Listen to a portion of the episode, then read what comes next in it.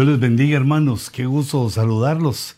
Aquí de nuevo, eh, en las horas de desvelo ya me imagino que estás en tu casita ya preparándote para descansar. Y qué privilegio que me abras la puerta de tu casa o la ventana de tu computadora para poder eh, platicar.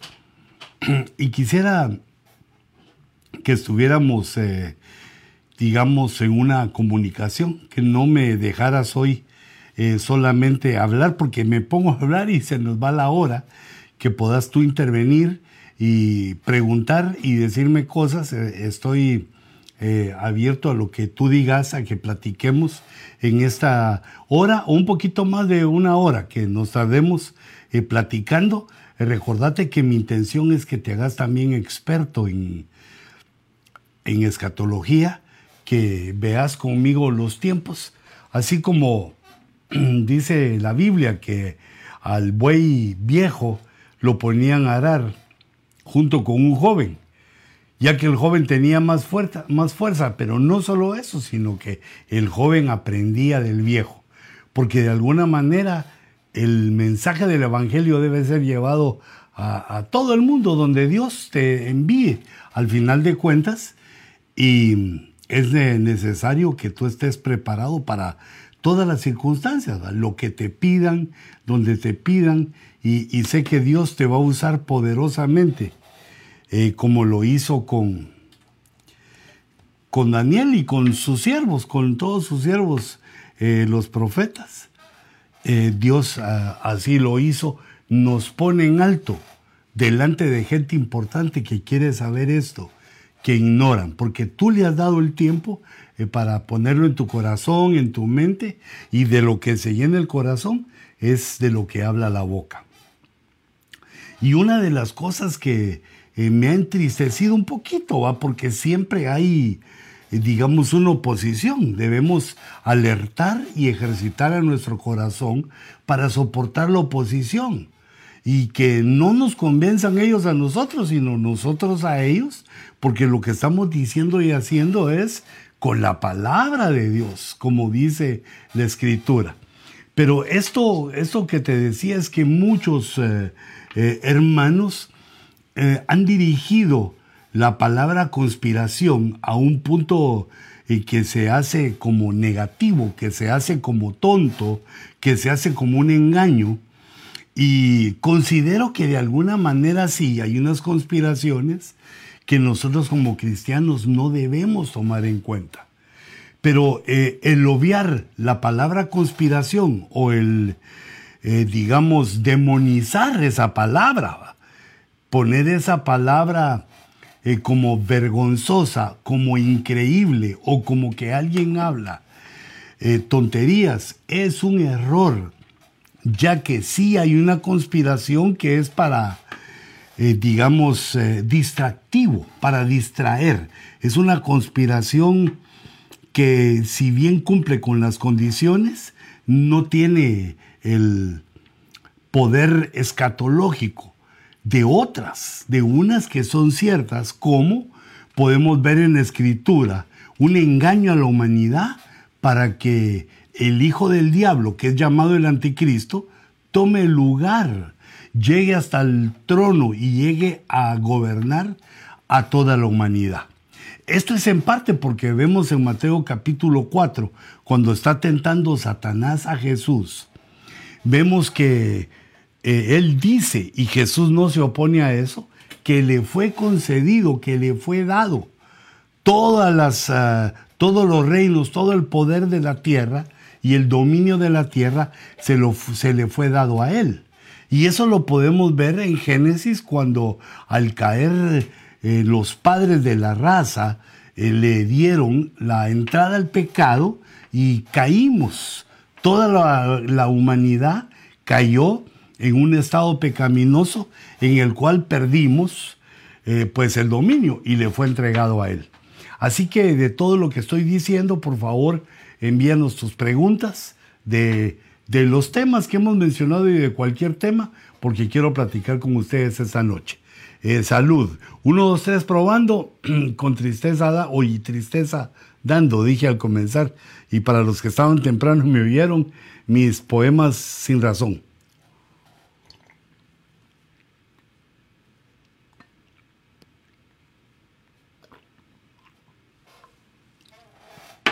Esta agüita de la refri es poderosa. Pues se decía de la conspiración, de la conspiración que me parece que no debemos de quitarle el dedo al entendimiento de cuál es la conspiración política, social, económica, cómo está haciendo el adversario, para que llegue el momento en el cual toda la tierra se rinda ante él. Eh, y hemos visto en 1 Tesalonicenses, en el capítulo 5, que hablan de que el sistema económico mundial, eh, militar, todo el sistema social mundial, es eh, dirigido por ciertos pactos de paz, es eh, llevado proclamando una paz, ya que el mundo pues está en guerras y conflictos, pero va llevando una paz, va continuando una paz y dice la escritura, cuando estén diciendo paz y prosperidad, quiere decir que uno de los ojos que tenemos que ver en esta conspiración es de que hay un proceso de paz largo, que se ha alargado eh, ese proceso y mm, eh, mejor eh, miremoslo. Vamos a ver dónde lo puse. Este proceso de paz. Yo les había hecho un, un dibujito. No, no, no es dibujito, sino que es un, una línea del tiempo donde señalé, digamos, de 10 en 10 puse por décadas, al final de la década, entre el 2018 y el 28, puse la pandemia 2020 y el arpazo eh, unos años después, que no sabemos todavía. Pero yo empecé a contar aquí las guerras. ¿Te acuerdas que contamos las seis guerras? ¿En qué año fueron?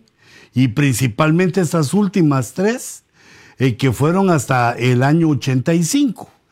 Eh, y de ahí empezaron a venir o bueno, tal vez desde el 79, estoy viendo aquí eh, la, fecha, empezaron a venir ciertos movimientos de paz.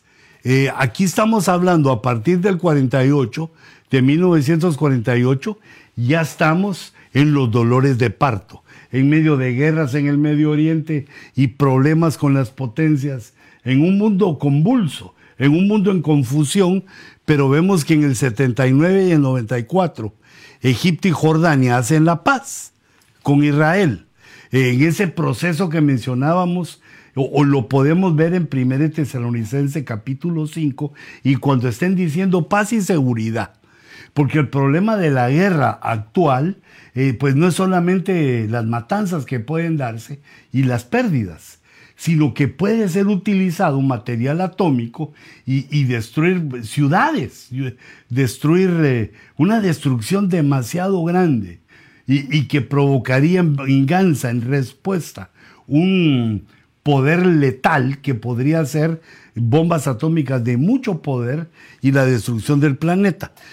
Pero yo había olvidado poner acá y la quería extender para que viéramos todo el proceso de paz porque había pasado por alto el proceso de paz que Estados Unidos hizo con los talibanes, que también es eh, una parte de las guerras que hay en el mundo islámico.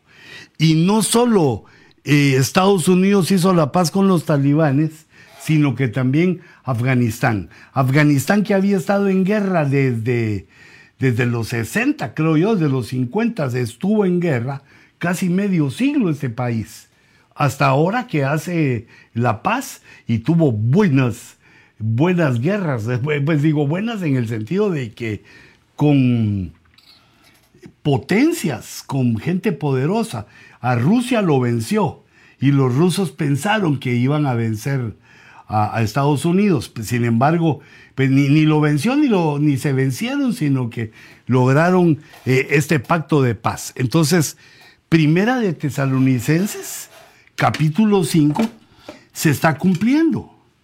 Y se está cumpliendo porque eh, en este país, eh, en esta parte de la tierra, ya lo profetizaban. Desde Génesis ya se profetizaba cuál era la situación, por qué había una riqueza. Se menciona en la, podríamos decirlo, eh, en las sombras del Antiguo Testamento, se menciona en el capítulo 14 y verso 10 que abundaba el petróleo allá. Dice, y el valle de Sidim estaba lleno de pozos de asfalto, y el rey de Sodoma y de Gomorra huyeron y cayeron ahí, y los demás huyeron a los montes.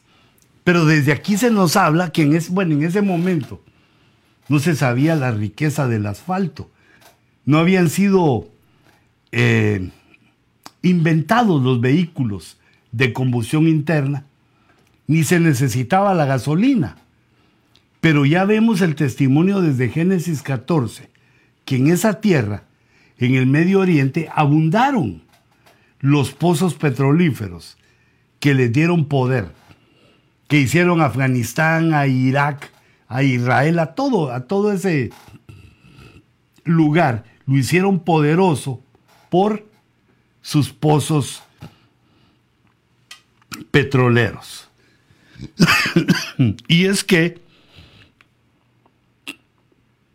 recordate que hicimos una cronología, que desde que Adán salió del huerto hasta Abraham pasaron 10 generaciones.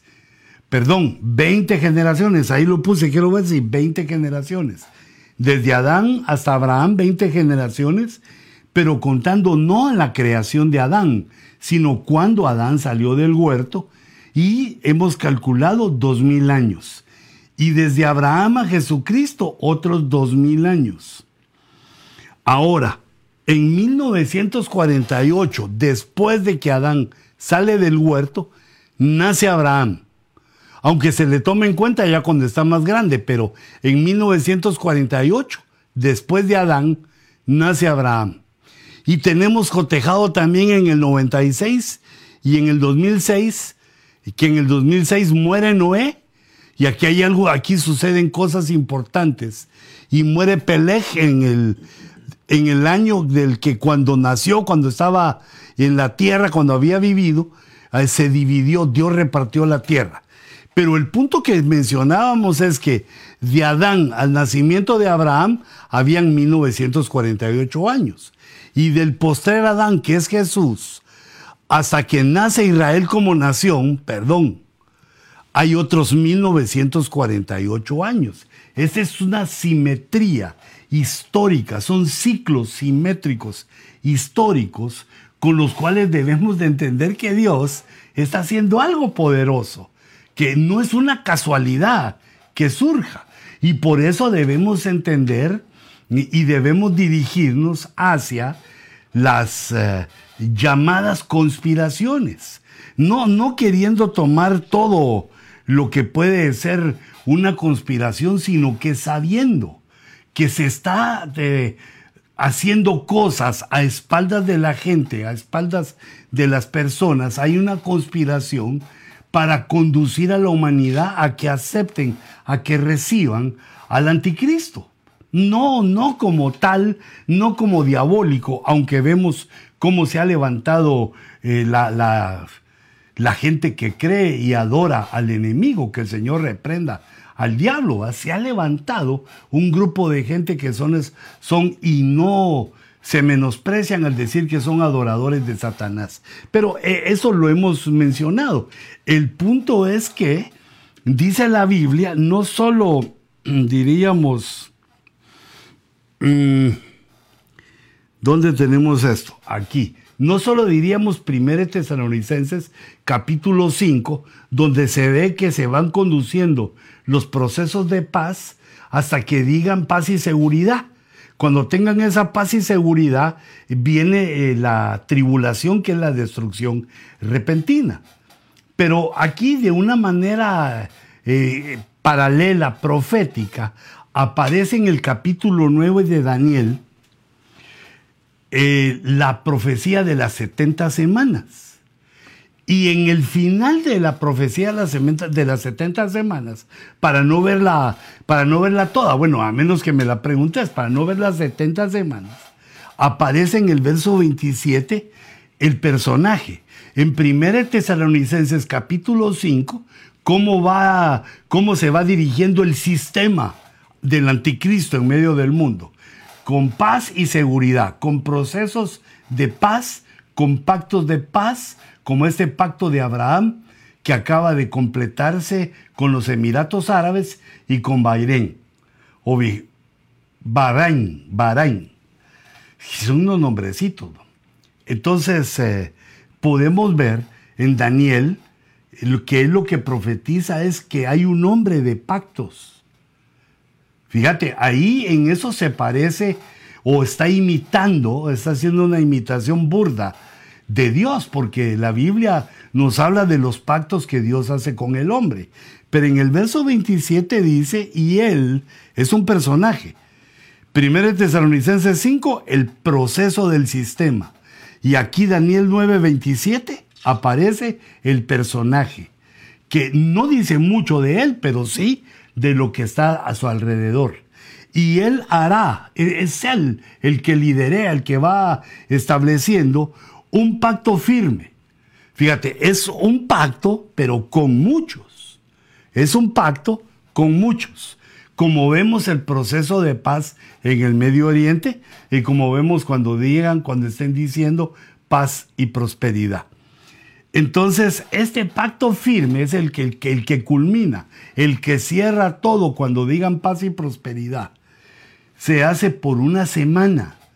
Pero nosotros sabemos que esa semana nos está hablando aquí en, en figura. Son siete días que tipifican siete años, que son los años de la tribulación.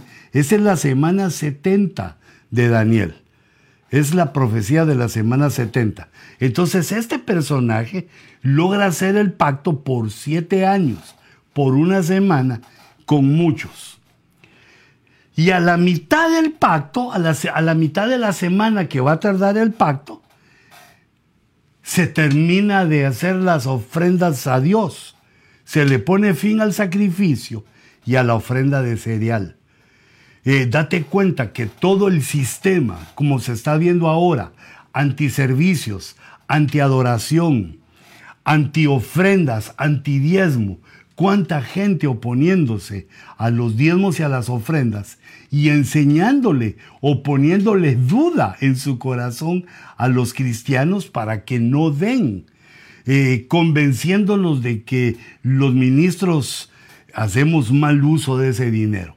Pero vemos esa influencia diabólica, que es la que empieza a impedir, que pone eh, fin a los sacrificios, a las ofrendas poner fin o u oponerse al sistema de, ofrendas que Dios dejó en la escritura eh, es una, eh, digamos, pongámoslo como estrategia diabólica que el Señor aquí la manifiesta. Es el pacto, Él hace un pacto por muchos, con muchos, por siete años, y luego quita el sacrificio, quita la ofrenda y eso quiere decir, aunque está, mm, eh, digámoslo así, está eh, dicho silenciosamente, dicho en silencio, que hay un templo aquí. Porque si hay sacrificio y ofrenda de cereal, es porque hay un templo hebreo donde presentarlo. Entonces está el templo y él pone el fin. Este es uno de, las, de los versos que nos hace pensar que al iniciar la tribulación, el templo está terminando de ser construido o recientemente terminado.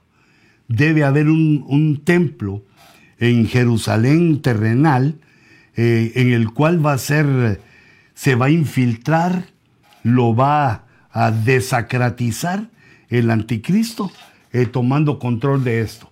Pero primero parece ser que en el pacto que haga con muchos va a establecer o va a ser parte del pacto el templo hebreo, el templo que los hebreos pongan o hagan o ya están listos. ya lo tienen determinado, ya, ya tienen todo lo necesario, la vaca roja, bueno, todo, todo lo, lo que necesitan, ya está listo el sacerdocio, solo para edificarlo. Pero no se puede edificar por situaciones políticas, pero en el momento, aunque el presidente Trump ya reconoció a Jerusalén como la capital de Israel, por lo tanto lo, lo podrían hacer. Pero fíjate, solo en estos dos versos vemos una cantidad de cosas, que se pone fin al sacrificio, aunque ya comenzó a oponerse, tal vez no al templo, pero a los templos que estamos eh, ministrando hoy, que somos los, los cuerpos, no, no es la congregación, la casa que rentamos, sino que son los cuerpos humanos que hemos sido eh, sellados y proclamados como templo del Espíritu Santo. Y dice luego que sobre el ala de abominaciones vendrá el desolador. Eh, es decir, una serie de cosas abominables a Dios se va a aparecer el, desolador que ya es el anticristo. Es al mismo que se refiere aquí. Él hará un pacto y luego vendrá el desolador en medio de muchas abominaciones hasta que una destrucción hasta que una destrucción completa, la que está decretada, sea derramada sobre el desolador. Y entonces podemos ver en ese tiempo que ahí están eh, las siete copas, están eh, las siete trompetas y los siete sellos, todas fluyendo en esa semana de tribulación. Pero ¿por qué hablábamos de esto? Porque eh, el final del tiempo se acerca y vemos que se está cumpliendo. Tanto primero de Tesalonicenses, que hemos visto anteriormente, y este, que es uno de los versos que se ajustan. Lo vamos a poner eh, eh, luego ya más cerquita para compararlos y ver otros detalles.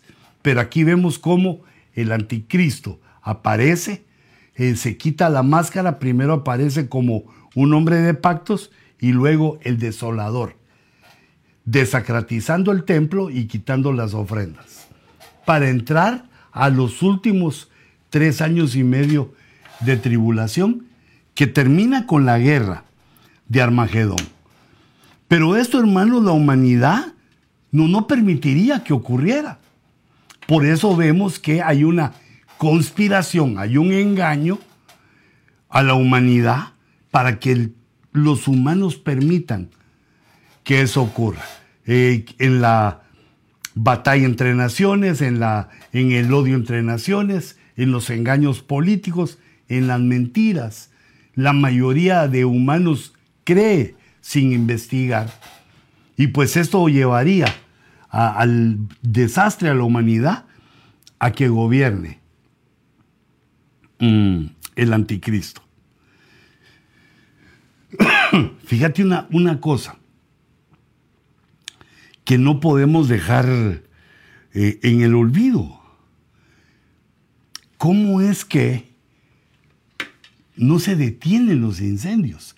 ¿Cómo es que toda la costa oeste está sufriendo eh, por los incendios? Eh, podemos ver varias causas. Y yo quise hacer un resumen de las causas porque eh, digamos, se aducen eh, los incendios a causas naturales, como que, como que fuera un desastre. ay, ¿qué está sucediendo en la tierra? Que es un desastre. Y como lo hemos platicado, vemos en la Biblia que la hierba verde desaparece antes de que inicie la tribulación. Eh, digamos, en el momento de tribulación hay una cantidad de, dos tercios que, que se ha perdido y no hay hierba verde. Pero entonces fíjate, los incendios dicen que son naturales, que son provocados por rayos, por, por el clima, que han habido 12.000, 14.000 rayos en un solo día, tormentas de rayos, que es por los vientos, que los vientos van esparciendo el fuego, por las sequías, la sequía que no cae agua para apagar el, el incendio, pero también hubo agua antes y creció la hierba y que se puso verde por un ratito California y, luego se secó y entonces es más fácil que prenda fuego. Y también lo pongo aquí entre causas naturales, que pues alguien tenga un accidente. Pero la mayoría de autoridades dice que es por el calentamiento global, porque es un calor eh, muy fuerte y pues sí, lo hemos vivido. Hemos vivido la ola de calor que eh, hubo hace unas semanas y que llegó a récords. Hicimos récords con el calor. Sin embargo, debemos ver también que la escritura, fíjate, la, la eh, conspiración, pero también los eventos que están sucediendo que el hombre no manda. Porque dice la escritura, nos muestra que en la tribulación, en esos siete años que vienen, van a haber grandes calores. El calentamiento global es un hecho. Y luego hay incendios provocados.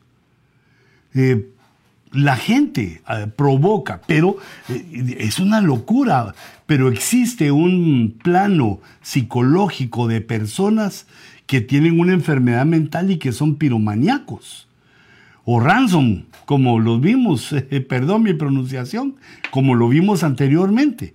esa es otra de las causas porque las células terroristas han sido activadas y han iniciado muchos de los incendios. No sabríamos decir cuáles son los incendios de la época que son naturales, eh, otros que se pudieron aumentar por el calentamiento global, pero hay una multitud, es que son demasiados.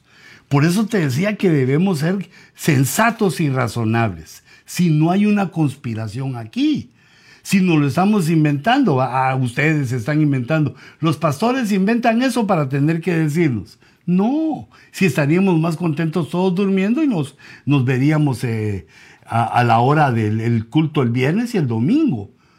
No, no es eso, sino que date cuenta de sentido común que algo está pasando, que no es solamente que los incendios vienen, algo está pasando y las células terroristas eh, han salido a hacer eh, su parte, han sido activadas. Y hay otro caso, que es el de la guerra tecnológica.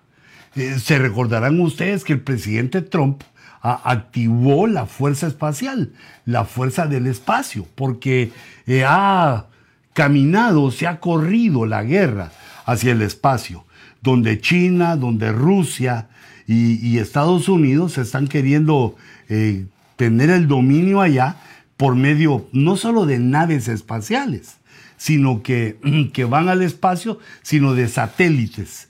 Y también donde viven personas allá, laboratorios espaciales. Sin embargo, los satélites eh, han sido activados eh, con armas. Pues eh, eso es lo último. Y, y, recuérdense que China ha dado un paso bastante grande, corrió un buen trecho y se puso a la cabeza de un área del espacio donde Estados Unidos, ni Rusia, ni Estados Unidos habían logrado meterse, que es eh, en la parte oscura de la luna. Ellos fueron los primeros en, llegar ahí, en meterse en investigar, y son los que tienen pues eh, la información.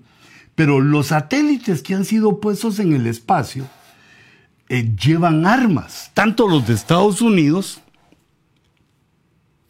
Bueno, aquí puse una foto de uno. Este es, según Google, este es un satélite chino que tiene armas, que está armado, pero también los americanos y los rusos están armados. Pero esas armas que tiene son armas eh, antisatélites, dice. Son sistemas de guerra electrónica, armas de energía dirigida. Fíjate ese puntacho, energía dirigida, que sería como rayos láser. Sistemas de guerra electrónica es que le pueden hacer daño a distintos sistemas que tiene el satélite. Y tienen también misiles de movimiento antisatélite, o sea que son misiles para destruir otros satélites. Y últimamente algunos eh, expertos en tecnología han acusado a China y a Rusia de tener rayos láser en sus eh, satélites y poderlos dirigir a la Tierra. Con lo cual también hay otro posible provocador, otro posible mm, digámoslo así, otro posible provocador de incendios desde, con tecnología desde el cielo. No sé si ya podríamos visualizar todo lo que hace China, todo lo que hace Rusia, porque pues ahí arriba es bastante, bastante grande y bastante amplio. Y por eso Estados Unidos está mandando o acaba de mandar los últimos satélites para tener un control total de toda, toda la Tierra, la última pulgada de la Tierra. Eh, poderla revisar y también tener un control de lo que hacen los satélites allá arriba. Y imagínense si tienen ese poder, bueno, no nos lo dicen para que no temamos, pero que imagínense que tuvieran el poder porque el rayo láser ya lo usan, que se pudiera enviar un rayo láser a, la Tierra y que pudiera provocar un, un accidente. Y una de las cosas que por eso le puse este tema, cielos rojos, ya que en Oregon, en Washington, en la costa oeste, eh, surgió, mira cómo se veía ese cielo, ese cielo rojo, va, y no digamos la portada, todo quemándose ahí, cielo anaranjado. Pero eh, estando investigando yo, queriendo ver en la escritura, pues se me hace tan imposible, se me hace así cuesta arriba, se me hace una locura demasiado grande que hayan personas que provoquen los incendios. Entonces, eh, en español casi no hay información, pero me encontré a Arson, yo digo Ransom, y yo encontré por, más que estos, encontré por lo menos a 10 personas que han sido capturadas. Eh, ahí también van, algunos son latinos. Digo yo, ¿qué andas haciendo tú ahí? como latino, pero encontraron a varios acusados que son acusados y están en la cárcel. Este mi cuate, si una vez se le mira la cara de, de malévolo, ¿va? ojalá que solo sea la cara. Pero hay gente que ha sido capturada la policía, eh, no, en años anteriores, que también ahí han agarrado eh, gente piromaniaca, pero esos son los, de los del 2020, los que están implicados con esta serie, con estas, estas quemazones, esos incendios gigantescos de récord en la historia de los Estados Unidos que se han levantado. Por lo tanto, tenemos que pensar que, que, no solo es una casualidad, esto no puede ser una casualidad, tantos en tres estados, y esto no solo eh, en esa parte de Estados Unidos, sino hay incendios en muchas partes como que fueron activadas una serie de células terroristas que habían venido a Estados Unidos y disfrutan la prosperidad de Estados Unidos, pero están, eh, digamos, eh, como programados, si así se puede decir. Su mente fue capturada porque no creo que una persona en su eh, razón completa, en su ubicación completa de dónde está, qué está haciendo, y también que hay policía que lo pueden arrestar, como han sido arrestados estos, se atreva a hacer una devastación, un mal a la humanidad, al pueblo, al pueblo de Estados Unidos. Y de todos modos yo quería sacarles esta, eh, digamos, eh, esa situación con, con los incendios, eh, digamos las cosas. Primero, ver cómo mm, la paz, eh, va caminando en el aspecto político, que es una de las ramas de la conspiración. Luego esta conspiración para incendiar a Estados Unidos y que de una vez empieza a cumplir lo que dice la escritura, que un tercio, eh, eh, queda solo un tercio de, o un tercio de toda la tierra es quemada. Árboles verdes, pero un tercio es mucho, es bastante. Y toda la hierba verde es quemada.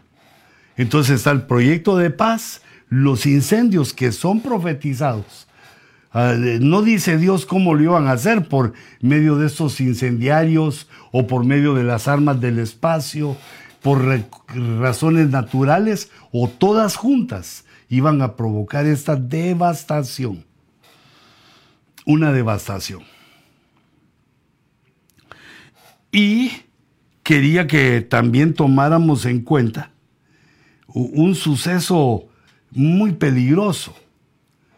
Cuando vemos las conspiraciones que han cambiado el rostro de Estados Unidos, en el 2001 las Torres Gemelas, eh, la caída económica del 2008 y la pandemia del 2020, junto con todas estas eh, tragedias que han ocurrido en el 2020. Yo hacía un cuadro aquí eh, que me inspiraba algunas cosas que he estado leyendo, las últimas cosas que ha sacado Q, la inteligencia militar, ese ese ojo que tenemos en, la red, en las redes, que dice cosas eh, interesantes y que quiere despertar a todos los ciudadanos de Estados Unidos a una, digamos, supuesta conspiración, porque así lo toman todos. Pero si vamos sumando los hechos de paz, eh, los incendios provocados, eh, el 9-11, el derribo, es decir, una serie de eventos donde vemos una conspiración mayúscula. Por ejemplo, eh, recordando, porque hace algunos días eh, cumplimos los 19 años de eh, el 2001, del 9-11 en el 2001, esos 19 años que, son también algo importante porque Q se atribuye Q es la eh, decimonovena letra del abecedario en español. Y también en 17 es en inglés, en 19 es en español por la doble L y la ñ. Pero vemos nosotros cómo mm, eh, lo toma Q para hacerse que este año también le pertenece, es un año Q, es un año de inteligencia militar que le recuerda a todos le quiere recordar a todas las, personas de Estados Unidos que estamos en medio de una conspiración que abarca estas cosas. Y que algunas que comenzaron de, del 2001, del 9-11, que nos dejan mucho que pensar. E, ese día, en el del 9-11, no solo cayeron las dos torres gigantescas, de esas es las que eh, siempre se recuerda eh, el Centro Mundial de, de Comercio, y, pues la barbaridad que ocurrió que quedó eh, grabada eh, para todo Estados Unidos y el mundo para provocar el inicio de ese sentimiento de terror para toda la tierra. Pero nadie habla, o se habla muy poco, de otra torre que cayó que es mucho más pequeña, pero que estaba cerca de las dos torres y fue la torre que le llamaban la, la torre número 7. Eh, otro punto importante de recordar es que el presidente Bush se hallaba en una escuela cuando ocurrió el incidente. Y de la conspiración seguimos. Yo les quiero subrayar que no nos debe dar vergüenza ni sentirnos tontos al afirmar que hay una conspiración. El que pueda pensar eso es porque aún no, no entiende, aún no, no, no sabe eso, no se da cuenta. Pero cualquiera con sentido común que investigue estas cosas, se da cuenta que esto pues eh, no, no, puede ser casualidad. Hay una mano atrás de esto y es una conspiración para llevar al fin de cuentas al anticristo. ¿A dónde? Al podio mundial, al trono mundial para que gobierne siete años. Y, y es, digamos, importante recordar que se encontraron residuos atómicos.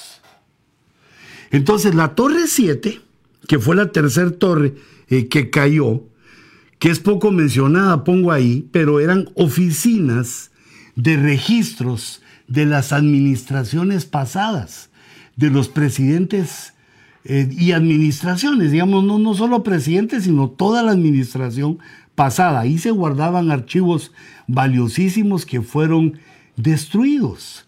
Porque recuérdense que ni aún se ha logrado liberar toda la información de cómo fue la muerte del presidente Kennedy.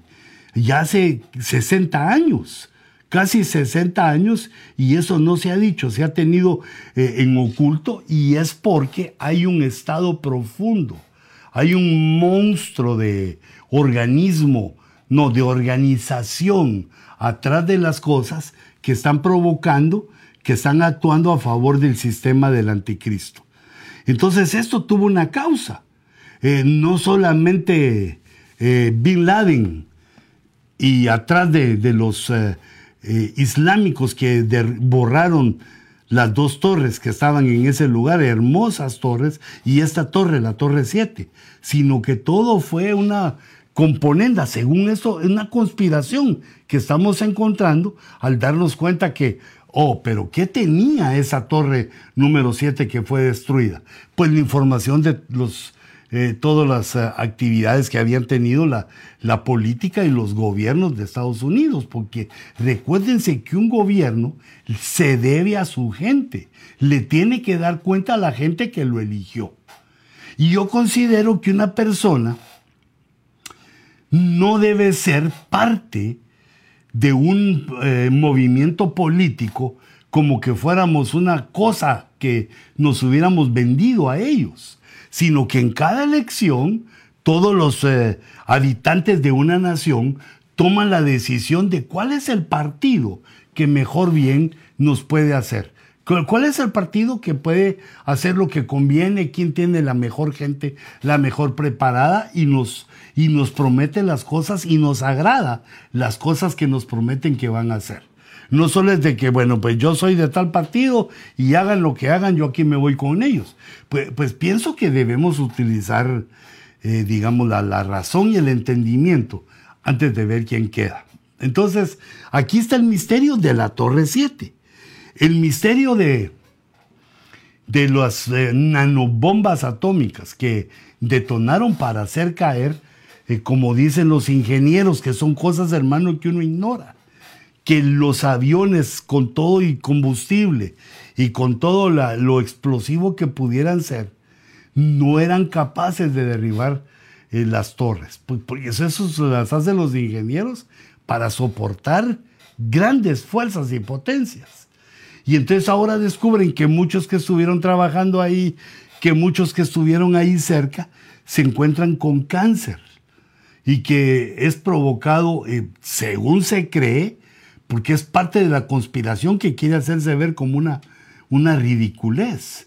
Se cree que los bomberos, policías y todos los que ayudaron, que han muerto de cáncer, que son muchos, es porque ahí se detonaron pequeñas bombas, nanobombas atómicas o bombas nucleares. Y también el 911 nos hace recordar esos valientes que prefirieron morir estrellando el avión eh, en que iban eh, antes de que fuera chocado contra, creo que el Pentágono, no, no, no era el Pentágono, eh, algo les tocaba, porque chocaron dos aviones contra las torres un avión contra el Pentágono y el otro iba a algún lugar que se me pierde ahorita, pero que no llegó. Y hermano, cuando uno va en un vuelo, eh, cuando uno va volando en el avión, se da cuenta de la dificultad que debieron tener eh, los, eh, las personas que iban ahí, esos patriotas.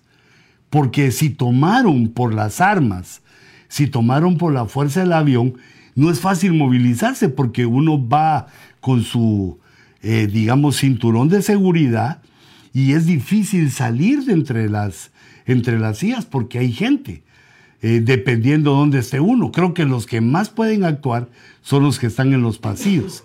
Pero ¿de qué manera harían ellos? Eh, ¿Cómo ellos lograrían tomar a los terroristas? tiene que haber sido con la pérdida de, varios, de varias vidas y de un fuerte forcejeo, una batalla campal en que, pues eh, obvio, ganaron los más, se desabrocharon los cinturones, los patriotas lucharon contra estos terroristas y sacrificaron sus vidas para que el avión no diera donde ellos eh, creían. Pero mira, ¿es esto una conspiración o fue un accidente? Eh, fíjate, está el presidente Trump eh, si lo ves en la foto, creo que lo escondo. Está aquí el presidente Trump, aquí está su guardia, aquí hay otras gentes. Y él está en el momento del 9-11, él está en una clase donde los niños están aprendiendo. Eh, la maestra les está enseñando a los niños, los niños eh, están con su mente puesta en la clase, pero ahí está el presidente Trump. viendo un libro, yo me imagino que está él metido en la clase, lo que les están enseñando a los niños. Ahora juzga tú, juzga si no hay una mente perversa en esto. Porque las palabras que la maestra estaba haciendo repetir a los niños son estas cinco que están acá. Yo las tomé. Los niños están repitiendo cometa, cometa, cometa, golpea y la maestra los hace, eh, digamos, repetir muchas veces. Cometa, golpea, acero, avión, debe. El avión debe golpear el acero como un cometa, como una fuerza, como un bólido de fuego. Cometa, un bólido de fuego que golpea el acero es un avión que debe golpear. Es decir, esas cinco palabras, hermanos, no, ni por más que hiciéramos procurando eh, hacer un cálculo estadístico para ver cómo le bajamos la posibilidad. Esto cualquier persona que lo analice matemáticamente o por sentido común, con inteligencia, utilizando la inteligencia, debemos de entender que alguien puso esas palabras ahí, porque esas palabras iban a ser oídas por toda la nación. Iba a salir el momento en el cual se acerca eh, parte de los eh, que de la Guardia Presidencial y le dicen en el oído al presidente Bush lo que sucedió y él está viendo, pero yo no, yo no sé si él se dio cuenta, pero seguramente este es algo muy grande para pasarlo por alto. Si no se dio cuenta el presidente y sus asesores, pues eh, Q, la inteligencia militar, sí se dio cuenta y nos lo recuerda. Que ese desastre, esa mortandad que hubo, no fue un accidente ni fue solamente eh, que el, Islam se haya querido vengar en ese momento de algo, de alguna de las guerras de Estados Unidos, sino que aquí está eh, la mano, la, la, planificación del Estado profundo, o, bueno, me atrevo a decir algo, pero alguien sabía Alguien puso estas palabras ahí para que los viera toda la nación. alguien puso esas microbombas. Eh, alguien quería ocultar lo que estaba. alguien, hay, hay cosas que se hicieron en ese momento, además de que cambió la cultura, cambió eh, la forma de vivir del mundo, el que llamamos mundo libre de Estados Unidos y los países eh, democráticos. Pues yo, yo no sé si querés hacer alguna, querés decir algo porque estamos llegando casi a la hora. Eh, ¿Querés, eh, eh, hay algunas preguntas? Entonces, si nos vamos a ellas porque se nos va el tiempo. muy bien.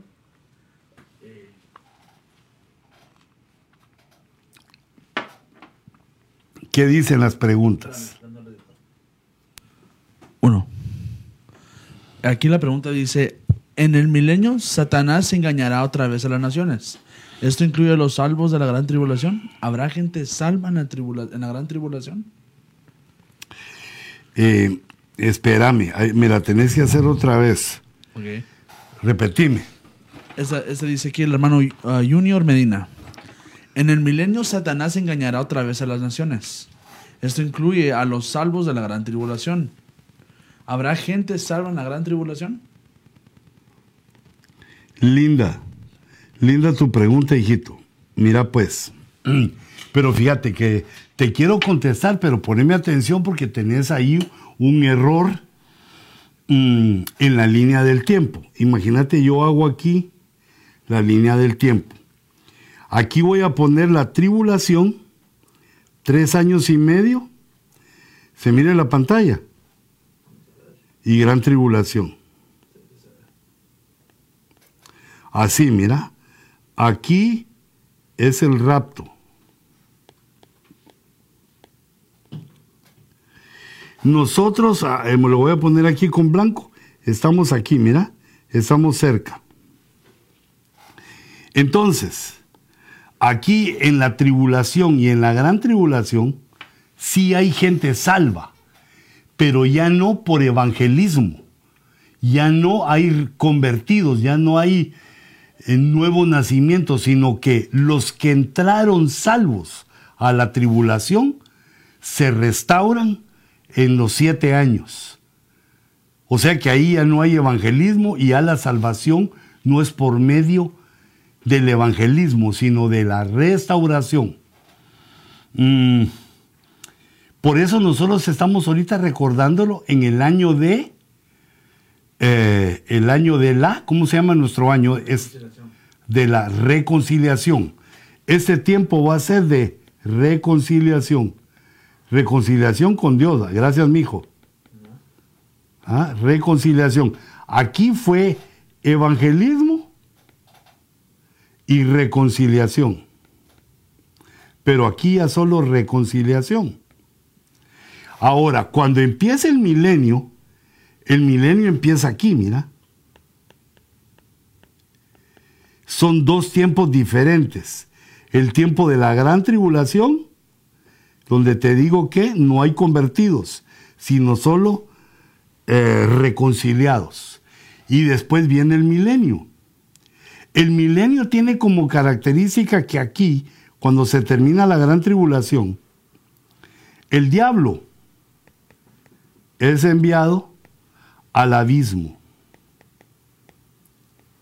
Entonces aquí, cuando pasan esos mil años, no hay diablo que le estorbe a la humanidad, no hay tentador que tiente a la humanidad. El diablo no está aquí, sino que es, son mil años de paz, en los cuales el hombre no va a pecar. Y si alguno peca, eh, muere. El pecado, el pago del pecado es la muerte. Pero aquí los hombres no van a morir durante esos mil años. El ciclo de vida es de mil años. Entonces uno que entró aquí recién nacido va a llegar hasta el final del milenio, hasta aquí. Ahora, ¿cómo se van a salvar aquí en el milenio? Bueno, los judíos van a llevar la palabra de Dios a toda la tierra. Esto ya no es en la tribulación, ni en la gran tribulación, sino que esto es en el milenio. Dios levanta a Israel y pone a los judíos a eh, evangelizar a toda la tierra. Y todos los demás que vivan en la tierra, pues van a vivir esos mil años, ¿te imaginas? Mil años de paz, eh, mil años eh, de vivir. Si una persona con 60 años puede llegar a una estatura de sabiduría. Imagínate si vive 200, 300, si vive mil años. La tierra va a estar llena de sabios, de entendidos. Así como si la gente lo supiera. Quizá los genios que tuvieran la solución para las vacunas, para los problemas de la tierra, son los que han muerto en, en abortos y en toda esa situación de ataque contra los niños. Quizá esos niños serían ahora, muchos de ellos, los genios que tendríamos, eh, tendríamos a nuestro favor. Entonces en el milenio va a haber aquí un montón de un ingenierío, no ingeniero, sino un ingenierío, y aquí va a haber salvación. La salvación va a ser porque los judíos, los judíos enseñan eh, la Torah. Pero al final del milenio vuelven a soltar a Satanás y tienta otra vez al mundo. Lo vuelve a tentar como lo había hecho antes, es experto en engañar, en tentaciones, lo vuelve a tentar y hace caer a muchos. Esta va a ser la prueba en el milenio, que el diablo procure engañar a muchos. Y los engañados pues se pierden.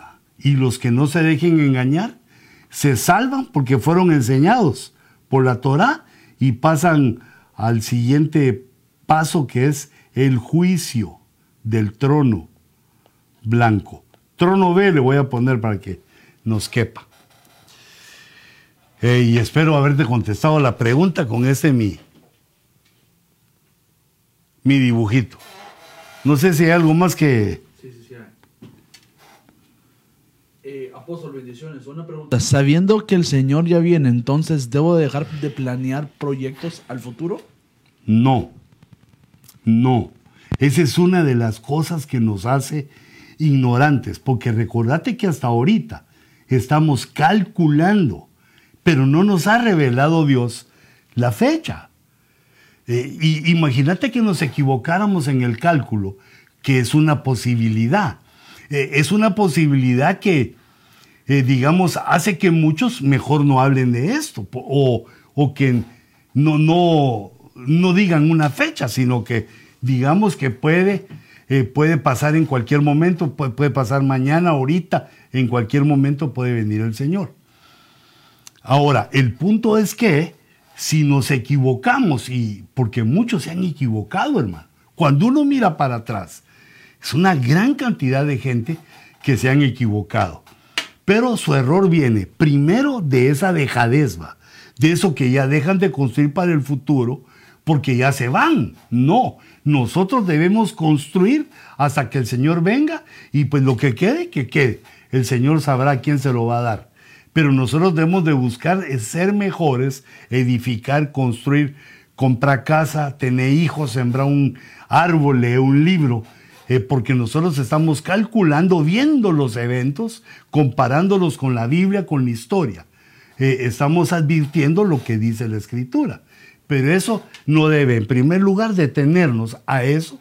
Y otra de las características de los que han fallado es que se dedican a pedir dinero desde el dinero, como ya todo se va a acabar, del, délo, échenlo para acá porque así vamos a hacer esto, vamos a hacerlo. No, la vida tiene que seguir como el Señor la diseñó y nosotros congregándonos, evangelizando y pues en la hora de la familia, eh, pues, comprar nuestra casa y todo, seguir edificando para el futuro hasta que el Señor diga, hasta aquí, adelante hermano, no nos detengamos ni estamos buscando el dinero, ni estamos dejando de, edificar, porque tenemos un cálculo bueno. Vemos los eventos y tenemos la, eh, el decir, el dicho del Espíritu Santo que Jesús viene pronto. Otra pregunta. Eh, Apóstol Una pregunta. Los terroristas, los terroristas de Gaza mandan globos que llevan fuego y así se queman grandes eh, territorios de Israel. ¿Será que es, lo mismo lo que pasa en Israel también pasa en el mundo? Ejemplo, ahora es fuego en todas partes. Sí, hermano. Sí, eso es lo que comentaba al principio, que no debemos ser tan inocentes, tan ingenuos de pensar de que no hay células terroristas que están haciendo eso. Por eso fíjate que digamos esta inteligencia militar Q eh, que está en las redes sociales eh, tiene un sudicho. Tienen un sudicho que, bueno, traducido en mi inglés, vamos así, teneme compasión. Pero más o menos lo que dice el dicho es, si ves algo, di algo. Si ves que algo extraño, dilo. Porque hay células terroristas. Y fíjate, no solo del Islam, sino que son muchos los que odian a Estados Unidos. Por lo menos hay tres grandes poderes que, odian a Estados Unidos, o tres grandes naciones. Las naciones del Islam, eh, Rusia y China. Pero yo eh, la hago de las tres solo dos, porque Rusia y China tipifican el comunismo y no me cabe duda que en este plan malévolo de conspiración, ambas naciones comunistas están con planes secretos, tienen pactos secretos para entre los dos debilitar y quitar a Estados Unidos. Y por su parte también las naciones islámicas tienen su plan que hemos hablado anteriormente, de que en 100 años van a ser los que gobiernan el mundo. Pero eso lo empezaron ellos como en los 50 y quiere decir que para el 2050 sus planes son que el Islam gobierna el mundo. Y también tiene un plan de 100 años la China. Es que esto, esto es diabólico, hermano. estos son ciclos simétricos. Las naciones que se oponen a Estados Unidos son eh, ayudadas por el mal y en su mente está derrotar a Estados Unidos, destruir a Estados Unidos si nos dejamos destruirlo Digo si nos dejamos porque aquí vivimos, hijitos. Si ves algo, di algo, dilo, porque eh, hay muchas células terroristas y mucho de ese fuego es provocado. Otra. Perdón. muy bien. Eh, Bendiciones, amado apóstol Luis Ponce. La guerra de Magog y Magog, ¿qué países o regiones o poderes representan? Oh, wow, qué buena pregunta. Mira, quiero ver si este me escribe bien aquí. Sí, yo lo miro. Si yo lo miro, también tú. Mira, la guerra de Magog y, Gog y Magog, hay tres grandes guerras que se confunden, porque de esas tres, dos tienen el mismo nombre. Mira aquí donde pusimos el rapto, aquí en este punto, mira. Eh, te lo voy a señalar. Ah, sí, sí, se mira. Aquí en este punto donde pusimos el rapto, aquí a la par, encontramos que hay una guerra que eh, se llama Gog, la guerra de Gog y de Magog, pero solo pongámosle Gog para no usar mucho, eh, mucho espacio. Aquí, al final de la tribulación, hay una guerra que se llama Arma Gedón. Esa es la primera gran guerra donde Rusia, Irán y toda una coalición, Siria, Turquía, se enfrentan contra Israel y pues Israel perdería la guerra, pero interviene Dios. Y aquí son salvados en esta guerra de Gog y Magog. Luego, en la guerra de Armagedón, Jesús mismo desciende del cielo y destruye al anticristo al falso profeta y a todos los que están con él. Y la siguiente guerra, la tercera gran guerra, está aquí. Ah, si estoy de color puro Laker, ¿verdad? Haciéndole eh, porras a los Lakers porque que lleguen a ser una, una buena. Eh, esta guerra, después del milenio, es una guerra que provoca el diablo, que engaña a la humanidad para que participe, y es una guerra como guerra de las galaxias porque en la Biblia se nos informa en distintas partes que vienen de todo el desde las partes más lejanas del universo, vienen eh, a la tierra y se juntan para hacer guerra contra la nueva Jerusalén. Y entonces esta guerra también se llama Gog, esta, Gog y Magog. Esta la puse con mayúscula para diferenciarla de la primera. La primera Gog y Magog es en la, antes de comenzar la tribulación, antes del rapto, está como traslapada con el rapto, la primera. Siete años después, Cristo contra los, los, eh, el anticristo en la tierra, en la batalla de Armagedón. Y la tercera es Gog y Magog cósmico, donde entran otras creaciones que yo pienso que las va a poder ver el hombre desde aquí en el milenio, cuando alcance la tecnología. Fíjate la tecnología que hemos alcanzado en doscientos y tantos años de que Estados Unidos ha ido al frente en el mundo en tecnología. Digamos, en 250 años tenemos lo que tenemos, porque mm, recordate que la tecnología descubierta tiene por lo menos 10 años más de la que nos revelan. Hay 10 años de tecnología oculta que nos las quieren enseñar eh, en el futuro, pero todo eso descubierto en, digamos, en 250 años. ¿Qué pasaría si tenemos mil años la humanidad para descubrir, para investigar y, con los mismos, no, no vedados por la muerte, los mismos científicos, la gente? la gente viajando por todo el globo. ¿Te imaginas ahorita los grandes aviones que tenemos? ¿Qué iremos a inventar? Bueno, ¿qué irán a inventar los que vivan en el milenio? Ahora, los de la tribulación, como me preguntaban, esos entraron de nuestra era, entraron los de la tribulación. Y los que sobrevivan aquí, pues van a entrar al milenio. Pero no van a ser muchos, sino que en el milenio se vuelve a poblar la tierra. Solo que aquí le voy a quitar ese color y, le voy a poner, ese celestito se me hace que también va. Aquí, mira, aquí pasan los niños y poblan, se llena otra vez la tierra. Y contesté la pregunta, hijito. Era de las guerras. Entonces sigamos.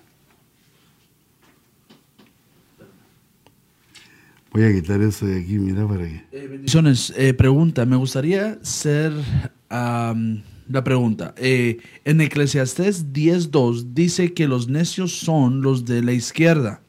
Vamos con los demócrat- demócratas y republicanos. Los demócratas se hacen llamar izquierdos y apoyan eh, a- abortos, eh, homosexuales y todo eso.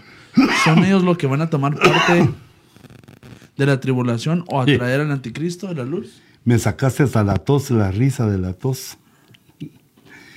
Mira, nosotros debemos de tener mucho cuidado con la política, porque la política levanta pasiones. Eso lo puedes ver. Y lo que tú me estás diciendo, eh, que es, eh, digamos, una parte de la política, toma a cargo hacer cosas que para muchos, no sé si todos, no, digo yo que no para todos, pero para muchos no es correcto.